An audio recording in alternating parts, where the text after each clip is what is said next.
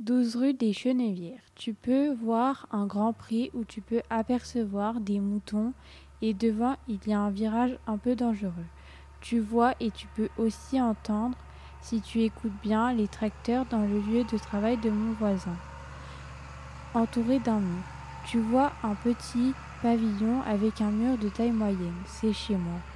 Des fois tu peux voir ma voisine passer devant chez moi qui est en train de promener son chien. Il y a un porche devant chez moi, ma porte d'entrée. Quand tu rentres, il y a une petite marche quand tu es rentré dans ma maison. Tu es dans un couloir et après le couloir, tu as mon salon et ma salle à manger.